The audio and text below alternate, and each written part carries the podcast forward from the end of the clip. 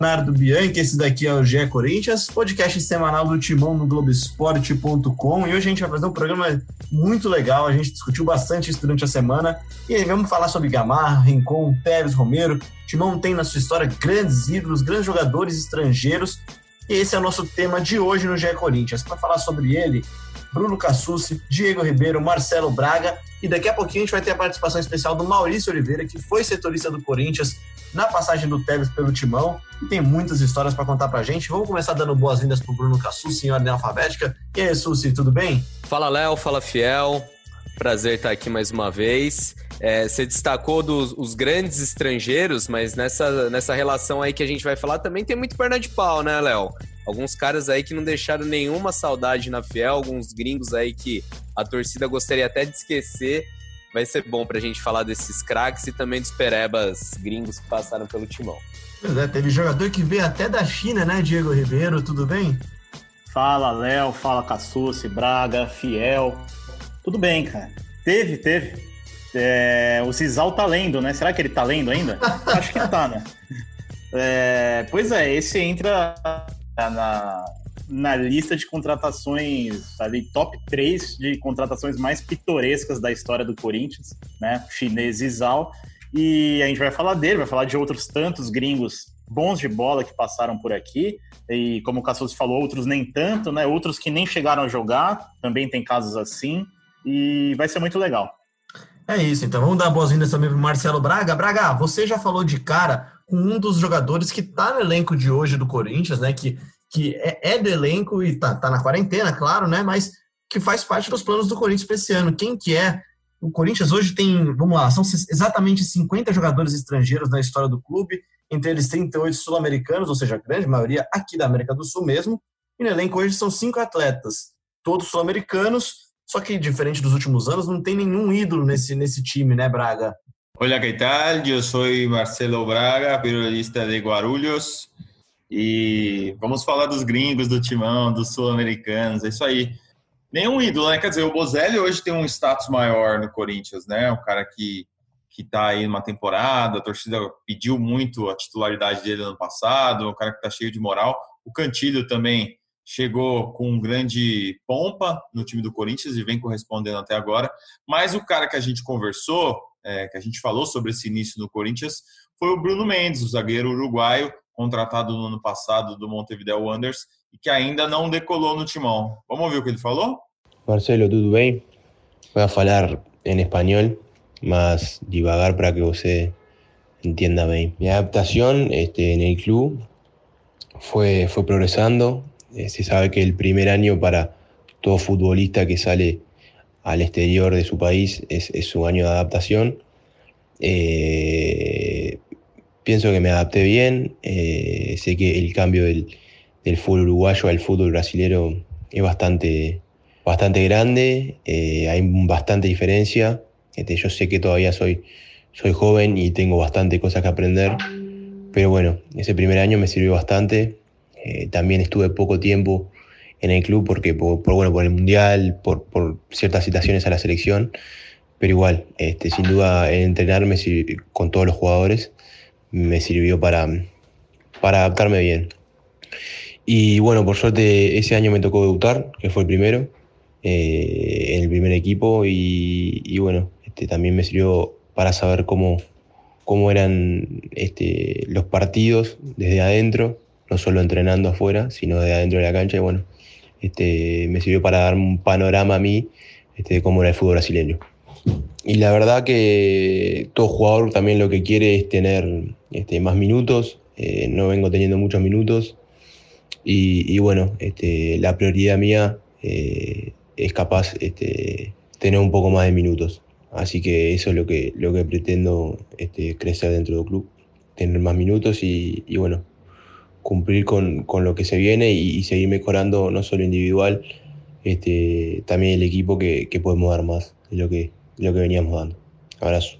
Daí o Bruno Mendes, muito sincero, né, Braga? Ele, ele, ele é um dos cinco estrangeiros do elenco. O Corinthians tem o Bruno Mendes, o Arauz, o Cantijo, o Johnny Gonzalez e o Bozelli. Desses todos aí, acho que junto com o Arauz ele é o que teve menos chances até agora, né? ele não, não conseguiu ainda engrenar e ele fala sobre isso. Ele quer ganhar muito mais minutos em campo, né, Braga? É, ele tem apenas 13 jogos pelo Corinthians, foram nove no ano passado, em que ele acumulou aí 682 minutos e quatro jogos nesse ano com 183 minutos.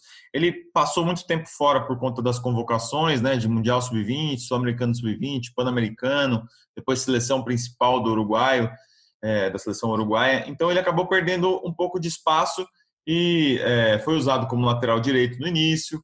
O Carilli também não apostou tanto nele, o Diego Coelho também não apostou tanto nele. E nesse ano o Thiago Nunes formou a dupla de zaga aí com Gil e Pedro Henrique e o Bruno jogou muito pouco. Na visão do Thiago, o Bruno ainda tem muito a evoluir. Uma conversa que a gente teve com ele nesse ano, ele falou que o Bruno é um jogador, um zagueiro muito de caçada, muito de, de sair para o combate. E ele espera é, evoluir é, no aspecto posicional ainda do Bruno. Isso, e, e, o Corinthians, nos últimos anos, né? O Cassus e o Diego também podem entrar nessa conversa aqui, nessa nossa nessa bola para o alto aqui nossa. O Corinthians teve muitos jogadores estrangeiros como protagonistas. A gente vai fazer agora de uma forma cronológica esse papo, indo lá de trás mais para frente, vamos falar também dos jogadores da década de 90, mas o Corinthians teve recentemente grandes jogadores que a gente vai chegar lá, como Romero, como, como Guerreiro, enfim, até o Catito Ramírez teve a sua, a sua importância no começo da década, no título brasileiro de 2011, que, que eram, se não protagonistas, muito importantes para o time. Mas vamos começar então lá atrás, Diego. Gamarra e Rincon, acho que foram os dois primeiros jogadores gringos que dessa nova geração, claro, né? Você teve o Hugo de lá atrás, mas foram os primeiros jogadores que, que brilharam, os primeiros gringos que brilharam os olhos da torcida e que entraram na história, né? Exatamente, Léo. É, o, o, né, nessa, desses 20 anos para cá, 20, 20 e poucos anos para cá, o Gamarra e o Rincon realmente são é, os primeiros dessa nova era, né? É, o Rincon é, e o Gamarra chegam né, na, na, primeira grande parceria que o Corinthians teve, né, dessas parcerias com empresas, tal, que foi com o Banco Excel, né? O Rincon chega ainda em 1997 e o Gamarra chega em 98. É, o Corinthians antes teve outros gringos, que a gente vai falar um pouco também. É, você citou o De Leon, também teve o Daniel Gonzalez, que era um zagueiro uruguaio, é, campeão paulista naquela geração da democracia corintiana, que morreu muito cedo num acidente de carro, ainda nos anos 80. É, mas sobre o Gamarra Rincon, Uh, o Gamarra chegou já com um bom status, né? O Rincon nem se fala, já tinha jogado Copa do Mundo pela seleção da Colômbia, participou daquela vitória épica da Colômbia por 5 a 0 sobre a Argentina lá em Buenos Aires, tinha passado pelo Palmeiras, é, mas chegou no Corinthians numa função diferente, né? Chegou é, no Palmeiras, ele era um meia, um camisa 10, né? Um jogador que chegava muito ao ataque, servia os atacantes, e no Corinthians virou um volantão, virou dono do meio-campo uh, um jogador importantíssimo, capitão no, no, no, título mundial de clubes de 2000. Enquanto o Gamarra, para mim, uh, vocês vão aí concordar ou não, para mim, tecnicamente, é claro que tivemos muitos atacantes gringos de altíssima qualidade, o Guerreiro, o Tevez, mas tecnicamente e de representatividade mundial, uh, no momento em que jogava no Corinthians, para mim o Gamarra foi o melhor de todos né? Porque é, mano, ele que. Mas que, que, presunção sua, a gente nem falou a lista inteira ainda e você já tá dando o melhor jogador gringo já? Já, já, já posso, posso antecipar, né? É, mas porque o Gamarra, é, ele, fa, ele fez, ele chegou no início de 98, né? É, ainda se adaptando, fez uma Copa do Mundo primorosa na seleção do Paraguai, foi eliminada pela França, que seria campeã só na prorrogação, nos últimos minutos. Gamarra não fez nenhuma falta naquela Copa, não cometeu nenhuma falta naquela Copa, né? E voltou para o Corinthians jogando uma barbaridade, assim, nível de, de melhor ou entre os melhores zagueiros do mundo naquela época. E ele manteve esse nível até a metade de 99, que é quando ele sai do Corinthians, logo depois daquele jogo do título paulista, que é o da treta Paulo Nunes, Edilson e Companhia Limitada. É isso, ele vai jogar no Atlético de Madrid depois, mas Cassucci, ele tem no, pelo Corinthians 80 jogos né, nessa primeira passagem dele, com sete gols marcados. O Gamarra, vamos antecipar esse Fábio, então, vai. Ele, ele é para você o maior zagueiro do Corinthians, maior zagueiro não, o maior estrangeiro, o melhor estrangeiro, vai. Ah, esse debate é difícil, né? Do, o, maior nem sempre é o melhor, é, e, e acho que nossa percepção acaba sendo afetada pelo que acontece depois, né?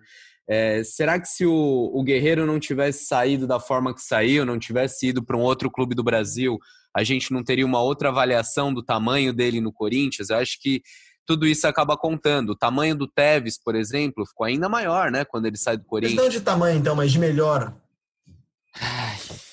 Difícil, cara.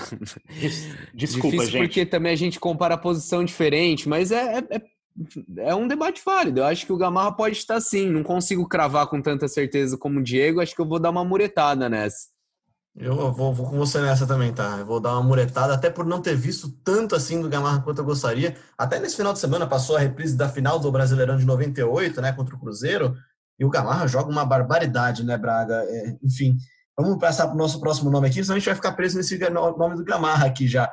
Tem o Rincon, que chega no Corinthians em 97, tem 137 jogos pelo Corinthians, com 10, gol mar... 10 gols marcados, até 2000, quando ele era o capitão do time que se sagrou campeão mundial, né?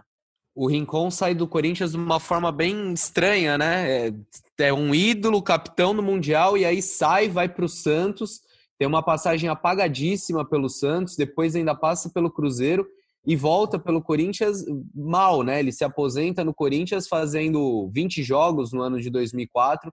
A última passagem dele não foi, não foi das melhores, não. E o Braga, ele vem, de, ele, ele, vem de, ele vem de uma passagem no Palmeiras também, né? Ele é um dos jogadores que, que jogaram, né? jogou na dupla de rivalidade mais forte de São Paulo, que é Corinthians e Palmeiras. Mesmo assim, ele conseguiu marcar seu nome na história como um grande jogador da história do Corinthians, um dos maiores gringos que passou pelo Corinthians, com certeza, né, Braga? É, assim como o Edilson, né? O Rincon também teve um passado no Palmeiras, mas é, não, não, impediu de, de virar ídolo do Corinthians concordo com o Cassucci, a passagem dele em 2004 ali foi bem frustrante, né? Ele chega para ser um dos líderes do time que, que se reconstruía ali e, e foi muito mal, acabou se aposentando. É, só voltando no, no assunto Gamarra, desculpa, eu sei que você já tinha avançado, pode mas ir, eu, tô com uma entre... eu tô com uma entrevista na mão aqui, é, que ele deu para o Globoesporte.com há pouco tempo, e, e aí falam por que, por que, que ele foi para o Palmeiras, né? e ele diz que quando ele recebeu a proposta, ele pergunta por que não para o Corinthians? E o pessoal me falou que não havia nenhum interesse. Deixei passar um tempo para ver se aparecia uma proposta do Corinthians e não apareceu. Aí eu fui para o Palmeiras. Eu acho que o Gamarra acabou não apagando a idolatria eh, dele pelo Corinthians, pelo fato de não ter brilhado no Palmeiras, né? Ele, ele continua sendo uma referência no Corinthians, pelo fato de não ter ido tão bem no Palmeiras, então a história dele, que ele tinha construído no Corinthians, seguiu imensa e muito maior do que a que ele fez no rival. Ele tem 57 jogos pelo Palmeiras. Eu lembro dessa entrevista, até foi uma entrevista que ele fez lá no Globo Esporte, aqui no Globoesporte.com em São Paulo, estava lá também, participei dessa entrevista, né?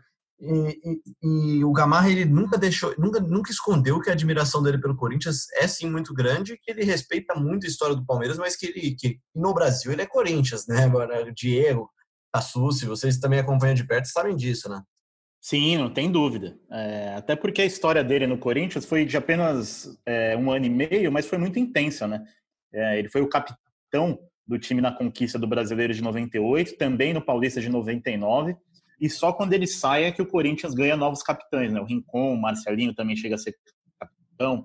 É, a história dele no Corinthians é muito é, vasta, são, foram apenas 80 jogos, mas assim, é, a grande maioria num nível absurdo de qualidade, né? Ele consagrou outros zagueiros que jogaram ao lado dele, né? O Cris é, foi formado no Corinthians nessa época, jogou muito ao lado dele e depois é, embarcou para a Europa. O Batata, que era um zagueiro tecnicamente mais limitado, também se destacou nessa época. Ele fazia também os companheiros crescerem. No era Palmeiras ele já Gamarra, né? chega exatamente no, no título brasileiro é o Batata. É agora no, no, no na, na, passagem dele pelo Palmeiras, ele está numa outra fase, né? Já mais para o final da carreira. É, realmente ele não teve uma passagem das melhores, inclusive é, em clássicos contra o Corinthians, sempre houve o respeito, claro, mas já se via que ele não estava no mesmo nível, né? Foi até na época que o Tevez, que a gente vai falar dele daqui a pouco também, é, o Corinthians e Palmeiras, que o Tevez dá um baile no Gamarra, teve até um gol anulado pela então assistente Ana Paula Oliveira, que ele deixa o Gamarra no chão. Uh, um golaço, um aço, aço, né? Aço, aço. Já era um outro momento, né? Então, uh, certamente essa passagem dele pelo Palmeiras em nada paga o, o que ele fez pelo Corinthians, a dimensão dele para o torcedor do Corinthians. E depois desses dois gringos que fizeram muito sucesso no Corinthians, o Rincon e o Gamarra, o Corinthians passou alguns anos sem jogadores de grande destaque estrangeiros, né? Até chegar da MSU, o Corinthians teve apenas o Ávalo, zagueiro argentino, que teve seis jogos, nenhum gol entre 2000 e 2001, e o atacante uruguaio Santiago Silva também não deixou muitas saudades com cinco jogos e zero gols, né, Marcelo Braga? Meu Deus! Santiago Silva, ele tanque, rapaz, 2002. Esse cara chegou no Corinthians vindo da Itália, do Chievo, era uma aposta e terrível, terrível. Tropeçava na bola, não dava. E aí, o Corinthians reencontrou Santiago Silva na final de 2012, né? Ele jogava no Boca Juniors. O Corinthians passou por cima, ganhou a sua Libertadores e Santiago Silva ficou a ver navios. No ano seguinte, eu encontrei ele, tentei fazer uma entrevista. Eu fui fazer a final da Sul-Americana Ponte Preta e Lanús, na Argentina. Ele jogava pelo Lanús, foi campeão da Sul-Americana.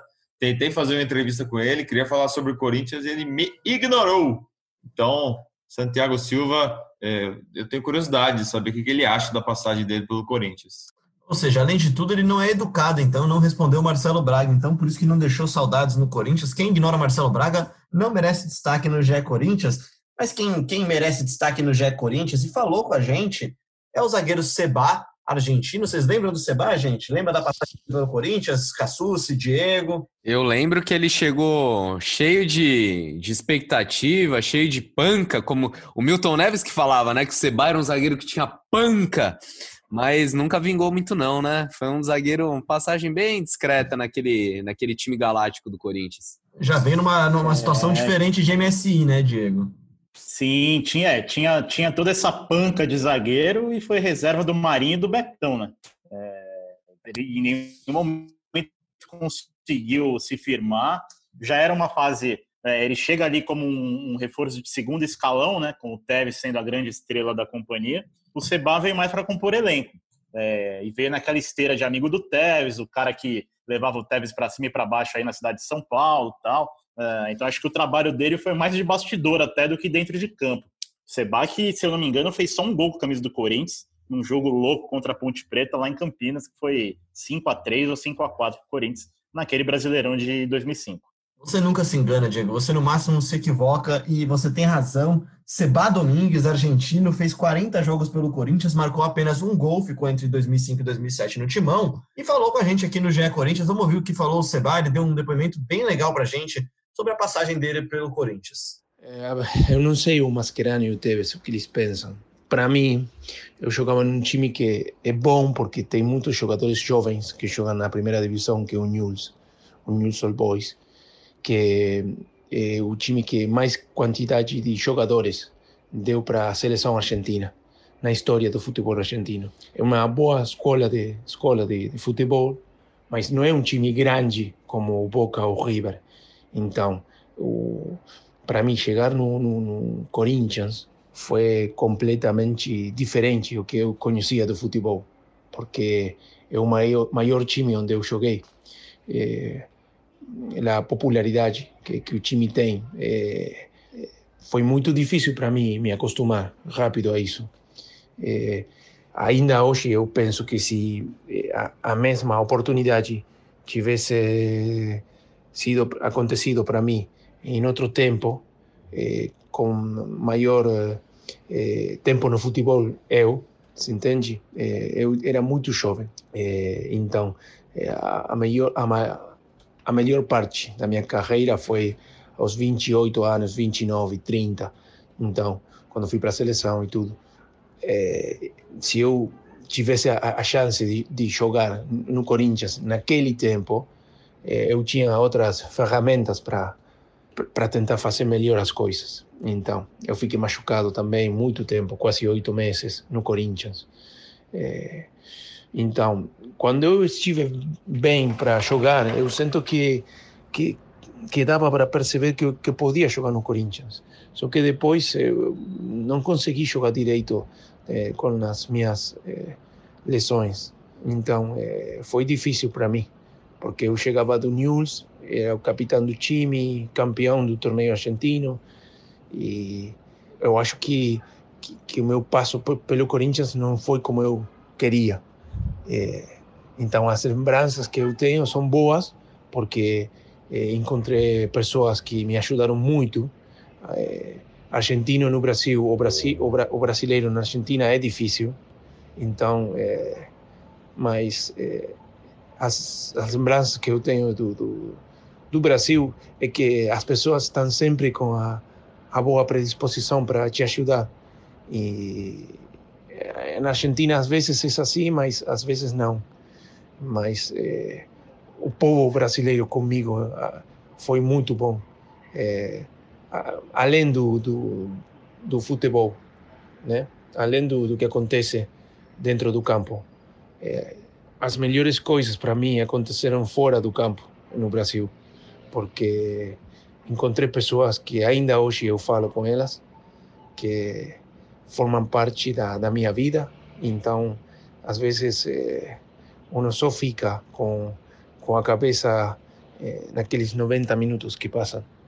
E, e depois o, dia tem o, o, muito tempo mais. É, então, é, volto ao mesmo que falava antes. As, as lembranças do, do Corinthians, para mim, tem mais que ver com as pessoas que formam parte do clube, é, com as boas pessoas que estão dentro do clube, que me ajudaram muito, jogadores, alguns dirigentes, é, treinadores. Eu acho que o passo para no Corinthians para mim é, me, me preparou para me tornar um melhor jogador, porque muitas coisas não se deram bem e, e me deixaram uma ensinança. É, então, às vezes, uno, as contas que, que uno faz é se foi campeão ou não, se jogou muito pouco, se foi titular ou não. E às vezes o futebol também serve para é, te preparar para a vida, né? Para quando as coisas não acontecem bem.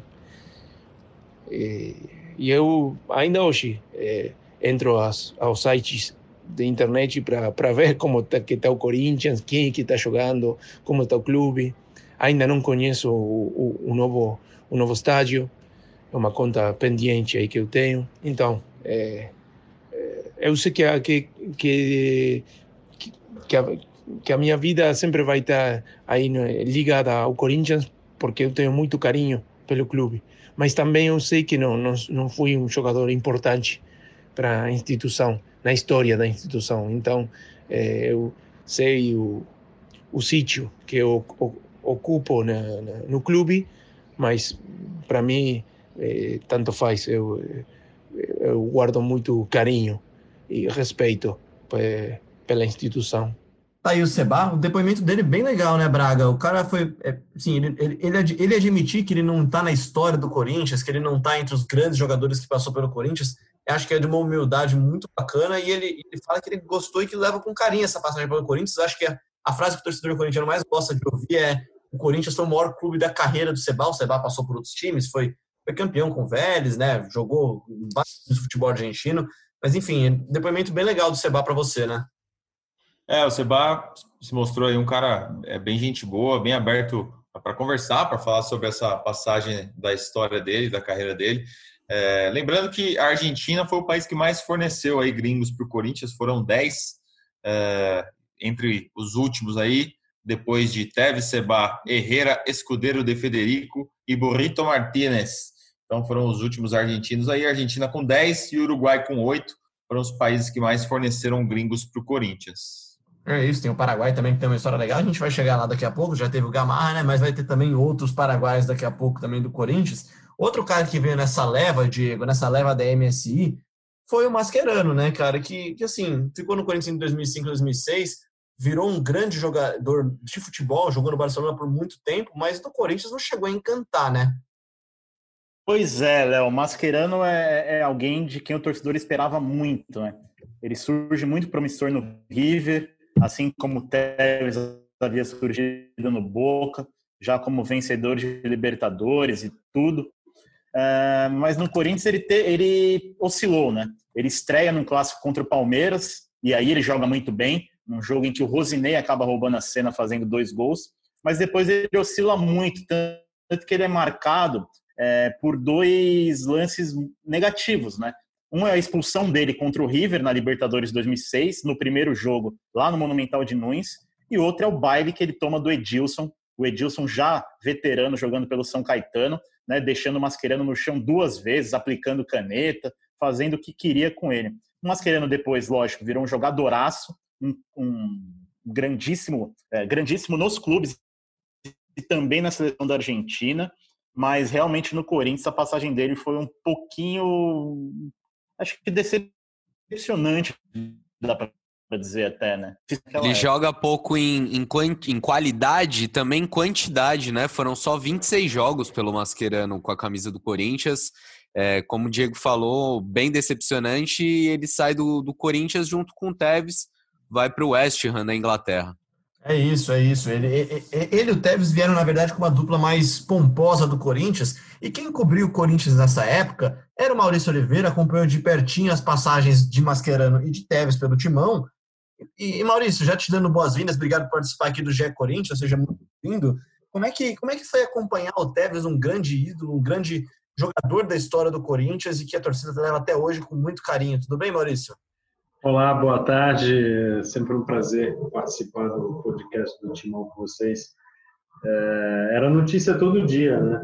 Era uma época que os jornais é, guardavam as matérias para o dia seguinte, né? Não, não, havia internet como, como hoje, não havia é, redes sociais como hoje. E, e era uma fonte de notícia sempre muito grande é, desde o momento em que, que ele chegou como a maior contratação do futebol brasileiro na época, né, eram, eram 18 milhões de dólares, é, foram 16 milhões por Boca, mais 2 milhões de dólares para as categorias de base do, do Boca, e, e já começou com essa, com essa contratação de impacto. E, e tinha muito também o Tevez carregava muito também da, da parceria do Corinthians com a MSI, né, da polêmica parceria do Corinthians com a MSI. Então, tudo isso era um bombardeio de notícias diárias no, no Corinthians a respeito do Carlitos e do MSI. Oliveira, então fazendo outra pergunta para você, então. O Corinthians nessa chegou a ter como a gente acabou de citar aqui no podcast antes de você começar a conversar com a gente. Teve o Mascherano, teve também o Johnny Herrera mais à frente. Deu para você aperfeiçoar um pouquinho o seu castelhano, o seu espanhol? Ajudava. Na, na época, a gente treinou muito, né? O Seba, o Seba era muito bom de entrevista, né? Ele, depois das entrevistas, ele ficava batendo papo com, com, com jornalistas e, e, ele, era, ele tinha uma formação é, política e social da Argentina e também uma, uma visão globalizada da, da situação política é, da América do Sul, principalmente, muito grande. Eram bons tempos. E o Carlitos, ele, ele era muito. Vou usar até um termo do, do Betão, né, que na época virou o grande amigo dele. Até hoje os dois ainda mantêm contatos. O Betão é, virou parceiro de quarto do, do Carlitos e, e, e, era o, grande para-raios do, do no Corinthians. E o Betão usava o termo que o Carlitos era realmente um bicho do mato. Né? Ele foi, foi criado na periferia de, de Buenos Aires, é, chegou no Corinthians como a maior contratação da história do futebol brasileiro, e, e isso pouco importava para ele. Ele se comportava como qualquer jogador. Eu lembro até de uma, uma passagem interessante, é, quando o Tevez estava bem perto de sair do Corinthians. É, eu fiz uma pergunta numa entrevista coletiva que foi como você gostaria de ser lembrado quando você, daqui a 5, 10 anos, quando você é, parar de jogar, talvez, ou, ou tiver muito tempo longe do Corinthians? É, ele pensou um pouco e disse, como uma boa pessoa, gostaria de ser lembrado como uma boa pessoa. É, alguns jogadores tiveram experiências ruins, né, com o Tevez, o zagueiro, não sei se já foi citado aqui, é, brigou com ele em cenas lamentáveis durante um treino, né? Trocaram socos na frente de todo mundo ali, na época que o Corinthians treinava no Parque São Jorge ainda. E o Carlos Alberto recentemente citou uma, uma passagem que é, durante um treino também bateu boca com ele, disse, versão do Carlos Alberto, que o Carlitos cuspiu nele e os dois acabaram brigando, né? troca de socos e pontapés. É, mas o, o Tevez sempre foi, foi essa pessoa bem espontânea e, e, que não, não tinha noção na minha opinião, do tamanho que ele, que ele tinha aqui no Campeonato Brasileiro, no, no futebol brasileiro. Né? Você falou de, de, bicho do mato, Oliveira, que é o Bruno Cassus. É, um episódio que eu acho que ilustra isso bem também foi quando ele foi para a entrevista coletiva usando o agasalho do Manchester United, né? Ali eu não acho que bem. tenha sido maldade ou algo do tipo. Acho que mostra mesmo moleque tem uma camisa de um time de fora, não, não tem nem noção do que aquilo pode ocasionar. Você estava naquela coletiva, lembra disso? Estava, estava. É, um dos assessores da época, eu não lembro se era o Luciano Senhorini ou se era o Jefferson que estavam na sala, é, colocaram a mão no, no rosto, assim, meu Deus do céu, o que, é que o Tevez está fazendo com esse agasalho? Deu uma puta repercussão né? negativa para o Carlitos, o Corinthians teve que se explicar. Foi, foi um episódio marcante, realmente. Agora, o que dá é, é que, que é, foi um furacão por todos os dias, né? Todos os dias era coisa quente, era o Carlitos sempre se envolvido em, em confusões com o elenco, sempre fazendo, ou sendo, sendo craque que ele era, né? O Diego, você lembra alguma coisa dessa época, Diego? Você já trabalhava nessa época? Ah, eu, eu não tenho a experiência de Maurício Oliveira, né? Eu era apenas um estagiário, mas já tinha algum contato ali. É, o, o, que eu queria perguntar para Oliveira é quando se dá essa virada de chave, né? De, de, de o Tevez, o cara, é, é, o craque, o, o, cara dos belos gols, deixar essa idolatria e chegar naquele momento que ele tem o carro chutado por torcedores, é, quando ele tem, quando ele está com a filha dele dentro do carro e é o que praticamente sela a saída dele do Corinthians, né, Oliveira? É, grande Diego, você tem muita experiência também. Você é só um pouquinho mais novo que eu. É, cara, o, a derrocada do Tevez no Corinthians, é, que a, a, torcida acabou perdoando o Tevez depois, né? Depois de tudo, depois dessa, dessa agressão ao carro dele. Mas eu, eu acho que começou na, na eliminação contra o River na Libertadores de 2006. Aquela, aquele fati, aquela fatídica noite que o Corinthians perdeu de 3 a 1 se não me engano, 3 a 2 no Pacaembu, e a torcida tentou invadir e a, a polícia é, segurou ali o alambrado, uma cena grotesca né, que a gente presenciou no, no Pacaembu. E a torcida ameaçando entrar no, no campo para agredir os jogadores e o Tevez, inclusive. Né? É, subiram até, alguns torcedores, integrantes de torcidas organizadas, subiram é, nas tribunas para caçar, né, a palavra é essa, para caçar o Kia Jorabichinha que era o presidente do grupo MSI, e o Alberto Dualib, que era então presidente do Corinthians, mas eles já tinham saído. E, em um dos gols do Boca, quando o Corinthians se viu eliminado já, é, eles, eles foram embora. E depois começaram a pipocar as notícias de que o Tevez iria embora né, para a Inglaterra, acabou sendo negociado com o West Ham. E, e esse período foi, foi bem foi bem traumático, assim. É, se eu não me engano, foi um jogo contra o Fortaleza, não é isso? 2 a 2 contra o Fortaleza. Exato, é, foi esse jogo mesmo. Que o Corinthians é, jogou mal, estava é, tropeçando no Campeonato Brasileiro e, e o Tevez, nem, nem o que ele havia feito no, no ano anterior, né? É, craque do Campeonato Brasileiro, Corinthians campeão, e, e ele artilheiro do time, né? Foi, eu, eu, acho que o momento exato assim do, do início do rompimento da paixão corintiana foi por causa do, da eliminação na Libertadores. Oliveira, recentemente o, o Andrés deu uma entrevista, ele foi perguntado é, que técnico que ele gostaria de ver no Corinthians, o Jorge Jesus ou o Sampaoli. E ele fala que não gostaria de ter um técnico estrangeiro porque a experiência com o Passarella foi muito ruim como é um episódio de gringos, é legal a gente destacar também o Passarella, né? Campeão das Copas de 78 e 86 pela Argentina, que foi o técnico do Corinthians nesse início da, da era MSI, depois foi substituído pelo Márcio Bittencourt e pelo Antônio Lopes. Como é que foi o, o Passarella no Corinthians naquele momento? Cara, o Passarella, ele tinha... O auxiliar dele era o Sabeja, né? É, ele, ele teve muito, ele teve pouquíssimo tempo, né, para para apresentar o trabalho dele. É, há exceções, assim como o São Paulo e o próprio Jorge Jesus, que chegaram e conseguiram é, transformar o time deixar, deixar o Santos e o Flamengo com, com a cara deles, né? do jeito que eles queriam. Eu acho que o Passarela teve pouquíssimo tempo para isso. É, ele tinha o respaldo do Jorabichian, que era, foi uma contratação do, do Kier, e, e tinha o, o, o Tevez como, como principal aliado ali do time. Mas isso ajudou a, a dividir o elenco também, né?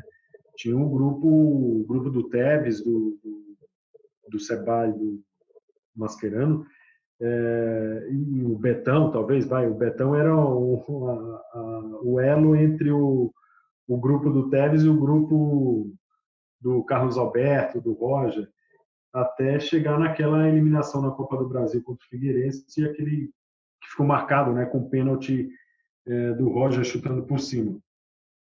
Eu acho que, que, o Passarela merecia, merecia mais tempo aqui no, no futebol brasileiro.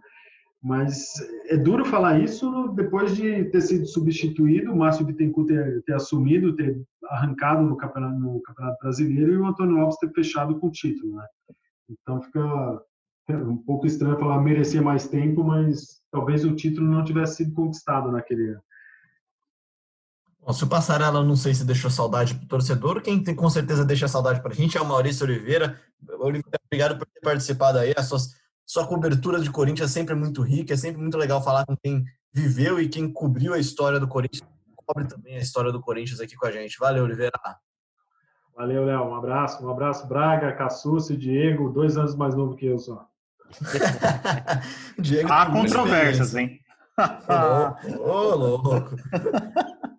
O Diego tem muita experiência também. Passando. Diego, Diego Ribeiro, Diego Ribeiro, conhecido como Carlos Alberto, o gato também. Ah, é só da mesma linhagem, né? Ah, ah Diego é. Ribeiro. Ai, que saudades do Rei de Guarulhos. Saudades dos amigos. Muito mal pra gente, cara. Vamos voltar então pro nosso papo. Depois da MSI, o Corinthians teve o rebaixamento. E no ano, do, no ano da Série B, o Corinthians teve um jogador, teve dois jogadores específicos que, que chamaram bastante atenção e dois estrangeiros.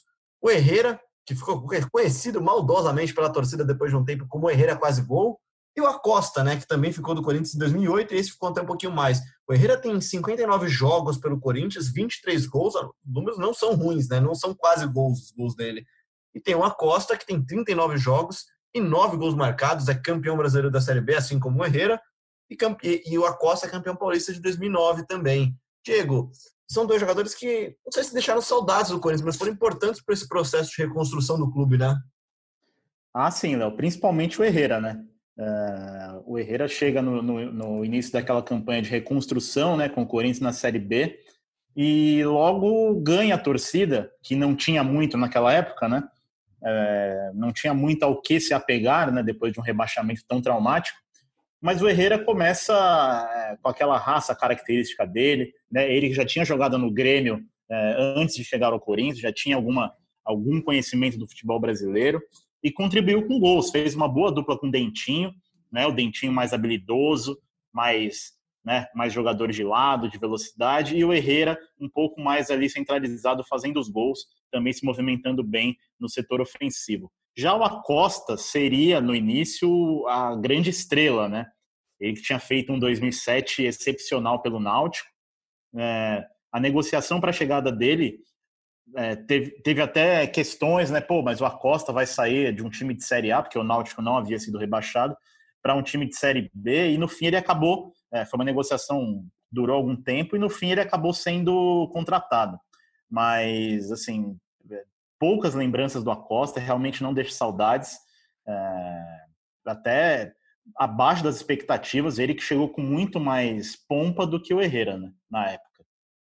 Pois é, e pera aí, gente, que tem uma notícia de última hora aqui. O Oliveira, que estava falando com a gente até agora aqui, voltou pro nosso papo aqui, mandou mensagem e falou: pô, gente, me deixa no papo que eu continuei mais tempo no Corinthians aqui. Até porque ele tem um livro sobre essa, é, essa grande passagem, né? Essa passagem de muitas viagens, muitas, muitas histórias pela Série B do brasileiro.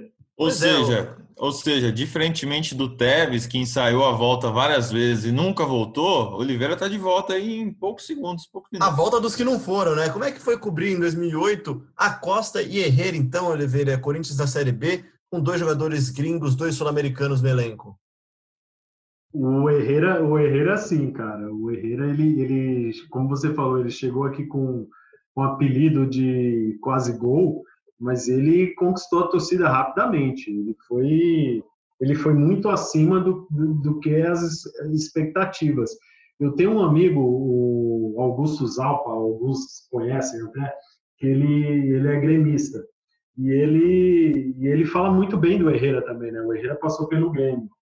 É, eu conheço poucos torcedores que tenham tido o Herrera no time que não tenham gostado dele. Era um cara que se entregava muito, fazia aquela é, marcação por pressão, né? mesmo que o time não, não fosse compactado para jogar dessa forma, de marcar é, a saída de bola adversária, o Herrera fazia isso muito bem. E, e isso foi um dos aspectos que, que o levaram a, a ser é, muito querido pela torcida. E o Acosta não, o Acosta foi uma decepção, né? Ele tinha sido artilheiro pelo Náutico na temporada anterior, foi contratado para ser um cara é, decisivo, a ser artilheiro também, foi, foi uma decepção, né? O Acosta era virou motivo de piada. Ele, ele era um cara muito simplório, né? Ele chegou velho até no Corinthians, eu não sei com, com quantos anos ele chegou ao Corinthians, mas se eu não me engano tinha mais de 30 anos. E, e foi, foi uma decepção, mas o Herrera, eu acho que a torcida guarda ótimas lembranças dele. É isso, e, e, e o Herrera tem um jogo muito marcante, né, Diego, Cassu Braga, que é o jogo da, da festa da uva, né, aquele famoso festa da uva, vitória de virada contra o Goiás, não é? É Goiás? Eu tô enganado não, né? É Goiás, exatamente. Goiás, o André Sanches, né? É um grandíssimo episódio daqueles que só André Sanches sabe protagonizar, né? De, de tirar a onda, né? Da, da suposta jogo entregue já do Corinthians, tinha perdido na ida para o Goiás e virou jogo no Morumbi. O Herrera jogou bem aquela partida também, jogou bem também contra o Botafogo na semifinal também. Enfim, esse é um dos que, se não deixou saudades, pelo menos mágoa não deixou o torcedor corintiano. Tem muita gente que eu conheço que gosta do Herrera. Um cara que enganou muita gente, esse dá para dizer que enganou sim, é o De Federico Novo Messi, né, Braga? O De Federico, ele chegou no Corinthians com toda com capas de jornais falando que ele era o novo Messi e não foi sequer o novo Herrera, né? Pois é, conhecido como De Federico, né? Por sua classe. ele acabou não jogando. É engraçado que quando você pergunta lá no Corinthians quem foi que trouxe o De Federico, aí o pai da criança feia não existe, né? Ninguém quer assumir a criança feia. Mas foi um jogador que chegou bem badalado no Corinthians, não não foi aquilo que, que se esperava e depois ficou é, vivendo de empréstimos por vários anos até, até, que o contrato fosse encerrado. É isso. Hoje o De Federico está na segunda divisão da Argentina e semana passada ele voltou a aparecer aqui no noticiário do Corinthians contando uma história do Ronaldo. Contou uma história muito boa de da pré-temporada de 2010 Corinthians treinando em Itu. É, o Mano Menezes deu um treino de manhã e depois liberou o elenco, né? Só que os jogadores de folga em Itu não tinham o que fazer. O Ronaldo é meio já de saco cheio de ficar na concentração. E aí, aí, vão fazer o quê? Vão fazer o quê? No final das contas, fretaram um helicóptero, saíram de Itu, vieram para a cobertura do Ronaldo aqui na capital deram uma baita de uma festa. O De Federico conta que o Ronaldo até cuidou da churrasqueira, chamou umas garotas e voltaram para a concentração só no final do dia. Mano Menezes acordado de madrugada esperando todo mundo. Se pelo menos não, não deixou saudades, não, não deu muitas alegrias para a torcida, pelo menos é bom de história, tem, tem boas lembranças do Corinthians, De Federico. Joga só para acrescentar uma, só para acrescentar uma informação, o Acosta tá jogando ainda, hein? 42 anos de idade, tá no Taguatinga, lá em, em Brasília. Então, se chegou velho no Corinthians, imagine agora, hein, Oliveira? Pô, eu encontrei ele no Tabuão da Serra, cara. Fui lá num treino uma vez e ele tava jogando, jogando no Tabuão, a Costa lá. Super gente boa, a Costa. E fala português bem, viu? Tomado com o Brasil já. Tadinho do Acosta, cara. Ele, ele, eu acho que a palavra, eu, eu usei essa palavra simplório, eu, eu acho que, que, é, que é, representa bem o Acosta. Ele, ele era muito mais personagem do que jogador de futebol para a gente, né, da, da, imprensa que cobria diariamente o Corinthians.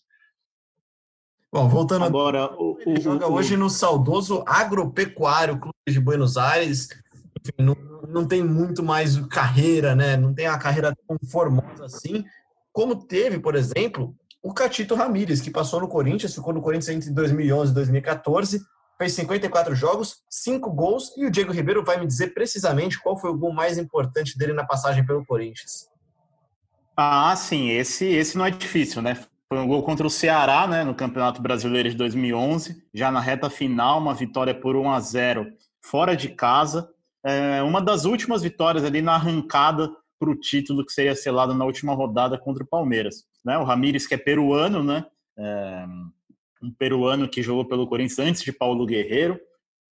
É, ele tem um início de passagem complicado, né? Ele é expulso naquele jogo contra o Tolima, da Libertadores de 2011, mas depois recupera, né? Um jogador de, de, de compor elenco, né? Nunca foi titular uh, da equipe, mas vez ou outra entrava, dava uma boa mobilidade para o meio campo, saía muito para o jogo, era mais um segundo volante ali, um meia, uh, e faz esse gol contra o Ceará, que é importantíssimo. O Catito Ramírez tem, tem pelo menos um gol muito importante na campanha que ele pode contar aí para os filhos, para os netos e por aí vai.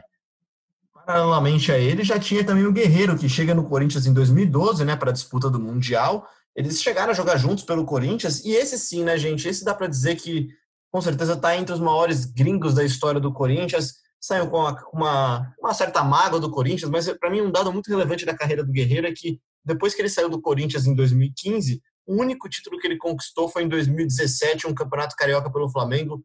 Está lá desde então sem títulos, teve problema com doping, enfim.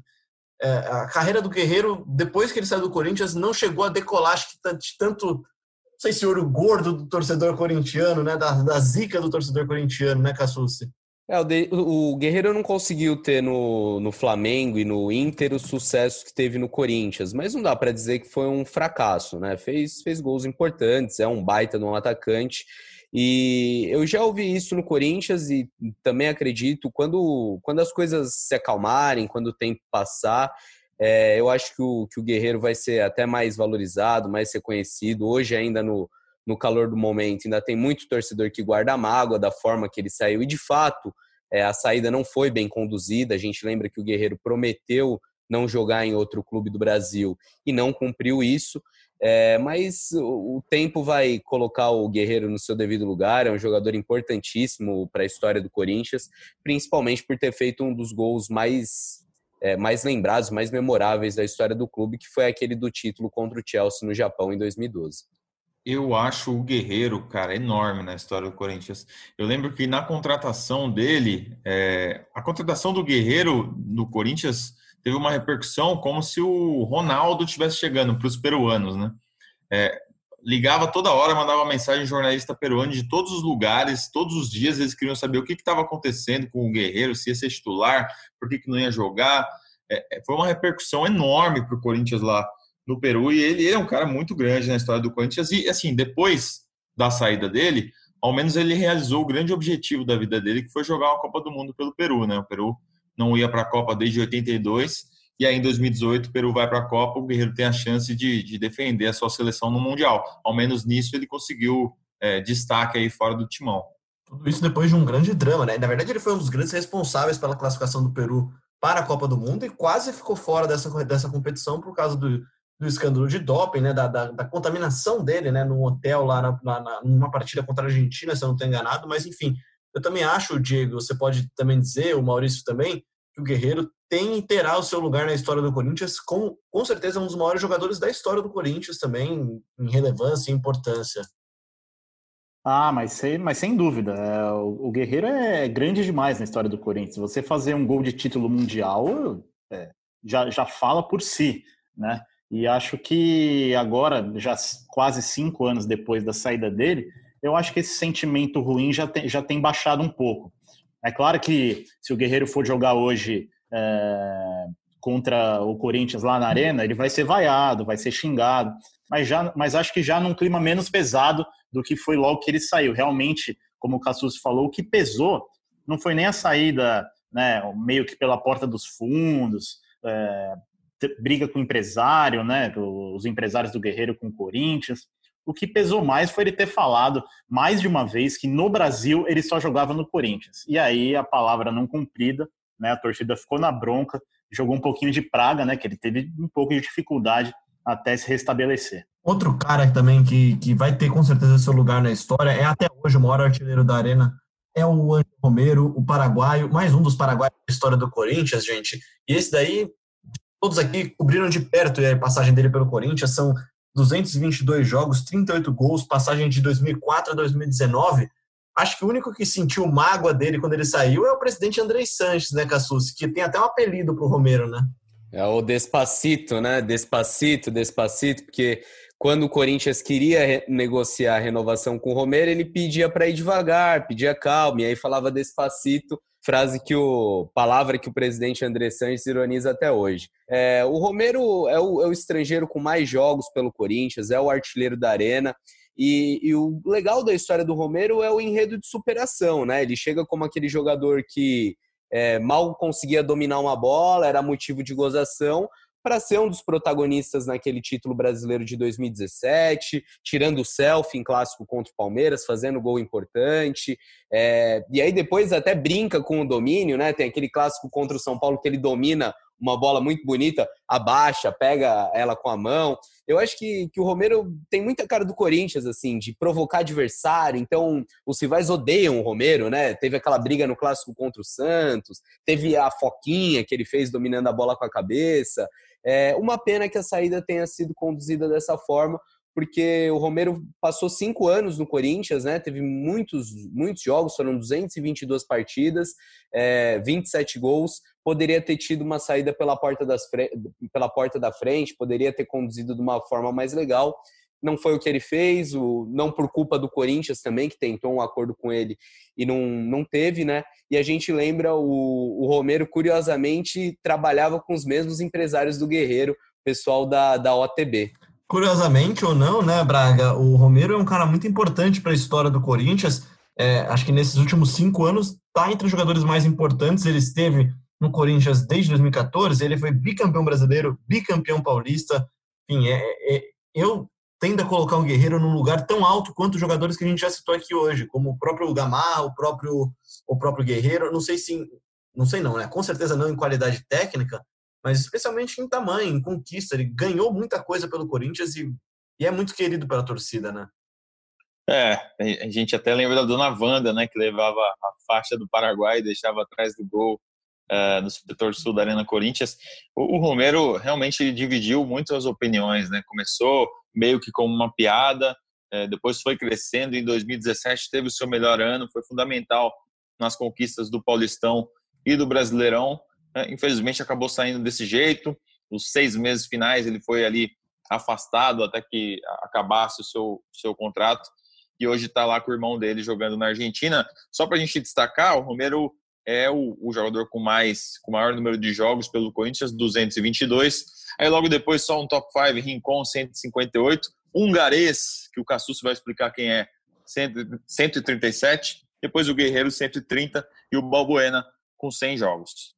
Eu vou é... explicar quem é o só antes deixa eu fazer uma correção, vai. O Romero nem fez tantos gols, eu ainda tirei alguns dele. Eu falei 22, mas são 22 na Arena Corinthians. No total, pelo Timão, ele fez 38 e conquistou quatro títulos. Desses 38, a gente lembra, teve eh, dois ali especiais no, no clássico contra o São Paulo no 6 a 1 né? Um clássico que o Corinthians joga com reservas e o Romero brilha. Inclusive, um deles sai fazendo seis com a mão na comemoração é, uma foto, uma imagem bem emblemática. E arrisco o... a dizer, Diego, que foi um dos jogos que fez o Romero, enfim, ganhar respaldo da torcida e aí sim mudar a imagem que a torcida tinha dele, né? É, acho que ali foi a grande virada para ele, né? Porque é, é o título de 2015, né? O Romero ainda reserva, pouco utilizado, e naquele jogo ele realmente ganha a torcida, né? Fazendo gols é, naquela, naquela goleada impressionante contra o São Paulo. E outra cena que eu lembro dele é a chegada dele, né, em 2014, depois da Copa do Mundo, quando ele é muito tímido ainda, ele entra na sala de imprensa e antes de começar a coletiva de apresentação dele, ele cumprimenta um por um e diz prazer, Angel Romero, prazer, Angel. Eu não lembro exatamente o que ele falou, mas ele falava prazer, tal, não sei o quê. E, e assim, ele cumprimentou um por um que estava na sala de imprensa. é, depois comissão coletiva, sempre um, um, cara muito legal também, muito humilde, dava boas entrevistas, ficou um tempinho chateado com a imprensa, ficou sem falar, mas sempre um cara muito legal de entrevistar também. E o hungarês que a gente falou, é, só para arredondar, ele foi um goleiro, né? Defendeu o Corinthians entre 34 e 40. É, conhecido também. É, o nome dele é Joseph Lengel, mas no Corinthians abrasileiraram, né? Virou só José. E dizem que era um goleiro pegador de pênalti, né? Eu não acompanhei, jogou no Timão há quase 100 anos atrás, mas dizem que era muito seguro, que tinha os pênaltis como especialidade ele disputou 138 jogos pelo Corinthians, é um dos gringos aí que mais defendeu o timão, tá no top 5. É isso, então, e para encerrar o nosso ranking aqui de, de jogadores grandes na história do Corinthians, depois a gente vai falar de mais alguns outros jogadores, só para encerrar o podcast.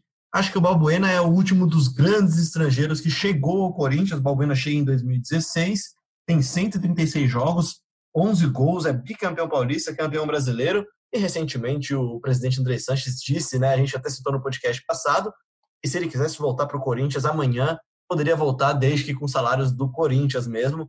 É um jogador que deixou saudade, né, Oliveira? É, ele, ele formou uma grande zaga com, com o Pablo, né? É, eu acho que demorou um pouco. Ele, teve um período de, de adaptação é, necessário ali, né? Até virar um, um zagueiro é, com, com, com, o status que ele tinha na seleção do Paraguai, né? É, eu acho que foi, foi uma, uma grande dupla que ele formou com o Pablo e acabou sendo desfeita quando o Pablo foi, foi negociado, acabou o contrato dele, ele não quis renovar. Mas é um dos grandes zagueiros da, da história do Corinthians, sim. Para não deixar de citar, então, gente, um outro grande zagueiro da história do Corinthians também é o Hugo de Leon, um dos caras que mais tem jogos pelo Corinthians na história. O Hugo de Leon, para a gente ter uma ideia, jogou no Corinthians em 1985, também é gringo, é uruguaio, tem 51 jogos pelo Corinthians, nenhum gol marcado. O Balbuena tem 136 jogos e 11 gols marcados, como eu falei. Para encerrar o nosso programa, gente, teve alguns jogadores que passaram no Corinthians que, se não brilharam pela bola, brilharam pelas histórias até, né? Acho que é o caso do Casinho, o gringo da Fiel, que até hoje se diz corintiano e twitta, né? O Casinho é inglês, né? O Diego Ribeiro acompanhou bem ele, né? Tem o Sornosa também, que ainda é jogador do Corinthians. A gente falou muito do Zizal. Tem um jogador que acho que poderia ter tido uma história melhor com o Corinthians, que é o Lodeiro, que começou naquela campanha de 2015 como titular. Ele sai até um episódio que eu acho que o Diego pode contar melhor. Diego e o Braga eram setoristas na época, né? que ele, ele, ele deixa o time a caminho do estádio no jogo contra o São Paulo, né? Pois é, o Lodeiro poderia ter feito mais pelo Corinthians, né? Tanto que o Tite tem, tinha na cabeça dele é, o Lodeiro como titular da equipe ao longo de 2015, né? Mas ele sai realmente da noite para o dia, logo no início da temporada. Ele é negociado com Boca Juniors e realmente é um jogador que poderia ter feito. O Corinthians, o Cassius vai contar, é o Martinez, né? É uma atacante que foi campeão do mundo em 2012, mas jogou muito pouco. É um jogador que veio do Vélez, do Vélez muito valorizado, um jogador que seria uma peça-chave ali nesse elenco campeão do mundo. É, veio para isso, né, mas acabou não se confirmando, né, Cassus? É isso, o Martinez era muito disputado, né? Ele é um dos destaques do, do Vélez, e aí chega disputado no Corinthians. O Corinthians vence a concorrência, inclusive de rivais. O Santos tentava a contratação dele recebe a camisa 7 do Corinthians, mas não, não embala, né? É, nunca jogou o que, o que dele se esperava. É, outro que se a gente quiser colocar aí nessa, nesse, nessa leva de jogadores que decepcionaram, de gringos que decepcionaram, acho que o Sornosa está um pouquinho, acho que um pouco menos, né? Porque não chegou tão badalado, mas é outro gringo aí mais recente que, que pelo menos se esperava alguma coisa dele e não, não rendeu tanto. Acho que o Speed Mendonça entra nessa lista também, Oliveira e Marcelo. Vocês não acham também? O Mendonça, para mim, ele tem um golaço dele no Corinthians, que é o gol que marcou a passagem dele, que é um gol contra o Palmeiras na Arena Corinthians, uma bomba que ele manda de fora da área. Mas a característica principal dele não era a qualidade, era mais a velocidade mesmo, né, Oliveira? É, ele, ele tinha. Tecnicamente, ele era bem limitado, né? Era um, era um velocista apenas. Era um jogador de esquema tático, não, não contribuía tanto quanto o Romero, mas era um, um jogador para segundo tempo, né? Era, era sempre opção do banco de reservas. Falando do, do Sornosa ainda, eu acho que o Sornosa, mesmo pouco tempo que ele passou, ele acho que ele vai ficar sempre lembrado pelo lançamento do gol do Tri, né, do Tri Paulista, que o Corinthians não ganhava o campeonato há muitos anos. E aquele, aquele lançamento para o Love, eu acho que vai, vai marcar a passagem do, Sornosa pelo Timão. Agora, eu, é eu poderia fazer uma menção honrosa ou não? Por favor. Eu queria fazer uma menção honrosa a alguém que nem virou ídolo, nem agradou e nem decepcionou, porque ele nunca jogou pelo Corinthians.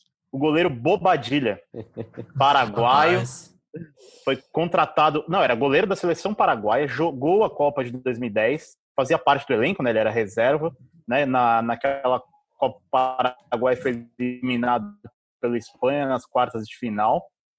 O goleiro Felipe tinha saído brigado com o Corinthians, né? Naquela durante aquela pausa para a Copa do Mundo.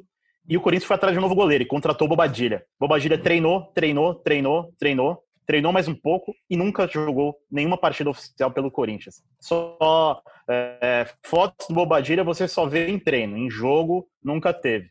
Pois é, mais um dos que passou pelo Corinthians e não deixou tantas saudades assim. Eu, eu, eu lembro com bastante saudosismo do Casim, cara. O Casim era é uma, era uma figuraça, fez aquele gol típico contra o. Aquele gol, típico, aquele gol histórico contra o Havaí também. Outro gol importante marcado por um, por um estrangeiro do Corinthians e ajudou muito a consolidar, tal qual o gol do Catito. Acho que o gol do Casim também tem essa característica, né? Contra o Havaí na Arena Corinthians. Um jogo que ele achou o gol, né? O Corinthians sofria com uma dificuldade de ataque naquele ano. Enfim, conseguiu levar o Corinthians para o título brasileiro. Aí tem Arce, tem Maldonado, tem, tem muito jogador gringo na história do Corinthians, mas acho que deu para a gente fazer um levantamento legal de quem foram esses principais, de quem, principalmente quem ficou na história do Corinthians, né? E errado também. Agradeço muito ao Bruno Cassus, que me ajudou também muito nessa em levantar esses nomes, o Marcelo Braga também, que produziu as entrevistas, do Encontro, entrevistas também com o Seba, com o Bruno Mendes. Susi, obrigado, viu? Valeu demais. É sempre um prazer. A gente gosta de falar de bola rolando, de campeonato, mas como seguimos em quarentena, foi muito bom para passar o tempo, bater um papo de Corinthians e matar a saudade. Até a próxima, galera. Valeu, valeu, Cassucci. Obrigado também ao Marcelo Braga, que participou de mais um GE Corinthians, também ajudou muito na produção das entrevistas, né, dos depoimentos que a gente teve nesse podcast. Obrigado, viu, Braga? Valeu, Léo, obrigado. Só lembrando que a lista completa de todos os estrangeiros do Corinthians vai estar no Globoesporte.com junto com a matéria desse podcast, então você vai encontrar todas as informações lá. E eu tô preocupado com o Mendonça nessa quarentena. O que, que ele tá fazendo dentro de um apartamento, cara? Corre pra caramba, meu Deus do céu. Deve estar tá correndo de um lado para o outro, como está Diego Ribeiro também, que está correndo de um lado para o outro da sua casa. Obrigado, viu, Diego? Valeu, Léo, valeu, Cassucci, Braga, Oliveira, valeu, Fiel. Pois é, tô correndo, né, para ver se essa internet funciona direito. Peço desculpas aí pela qualidade do áudio em alguns momentos, mas muito legal debater com vocês, falar desses gringos todos e até a próxima. Até a próxima. Obrigado também para Oliveira. Fica aqui já o convite para voltar mais vezes, viu, Oliveira? Volta aqui para contar mais histórias do setorismo, contar mais dessas, dessas suas andanças pelo Brasil atrás do Corinthians, especialmente durante a Série B, você, você que viajou o Brasil atrás do Corinthians. Valeu, Léo. Próxima vez que me chamarem, vou falar mais sobre o livro que eu e o Rodrigo Vessoni lançamos em 2008, final de 2008, contando toda a saga do corintiano na Série B. A gente viajou com o Corinthians em todos os jogos da, da Série B, da segunda divisão, é, desde até o Campeonato Paulista, né? O Corinthians começou o Campeonato Paulista daquele ano e a gente sempre estava presente. É um prazer participar desse podcast. Podem me chamar, eu participarei sempre convidado. Um abraço. É isso, então. Obrigado, Oliveira. Obrigado a todos que ouviram a gente até agora no globesport.com/podcast. E para encerrar o podcast de hoje, nessa segunda-feira, dia 27, dia em que a gente gravou esse podcast, é aniversário do Estádio Municipal Paulo Machado de Carvalho, o seu, o meu, o nosso Pacaembu, que faz 80 anos, cumprindo talvez a sua missão mais importante em todos esses anos de história, que é, que é servir de hospital de campanha para combate ao coronavírus. Por isso também fique em casa. E para homenagear esse estádio tão icônico, né? Esse, estádio que faz parte da história do Corinthians, que é, que é a segunda casa da Fiel hoje. Vamos ficar então com a narração do Kleber Machado para os dois gols do Emerson Sheik que aliás é gringo também, né? Ele é Qatari também, né? Ele é naturalizado Qatari. Os dois gols do Sheik na final da Libertadores de 2012. Tchau, um grande abraço e até semana que vem. Olha a chance do gol do Corinthians!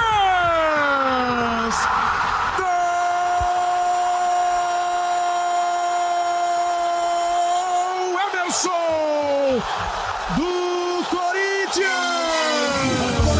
time do Boca. Emerson dominou, vai para dentro, ganhou na velocidade, olha a chance do segundo gol! Gol!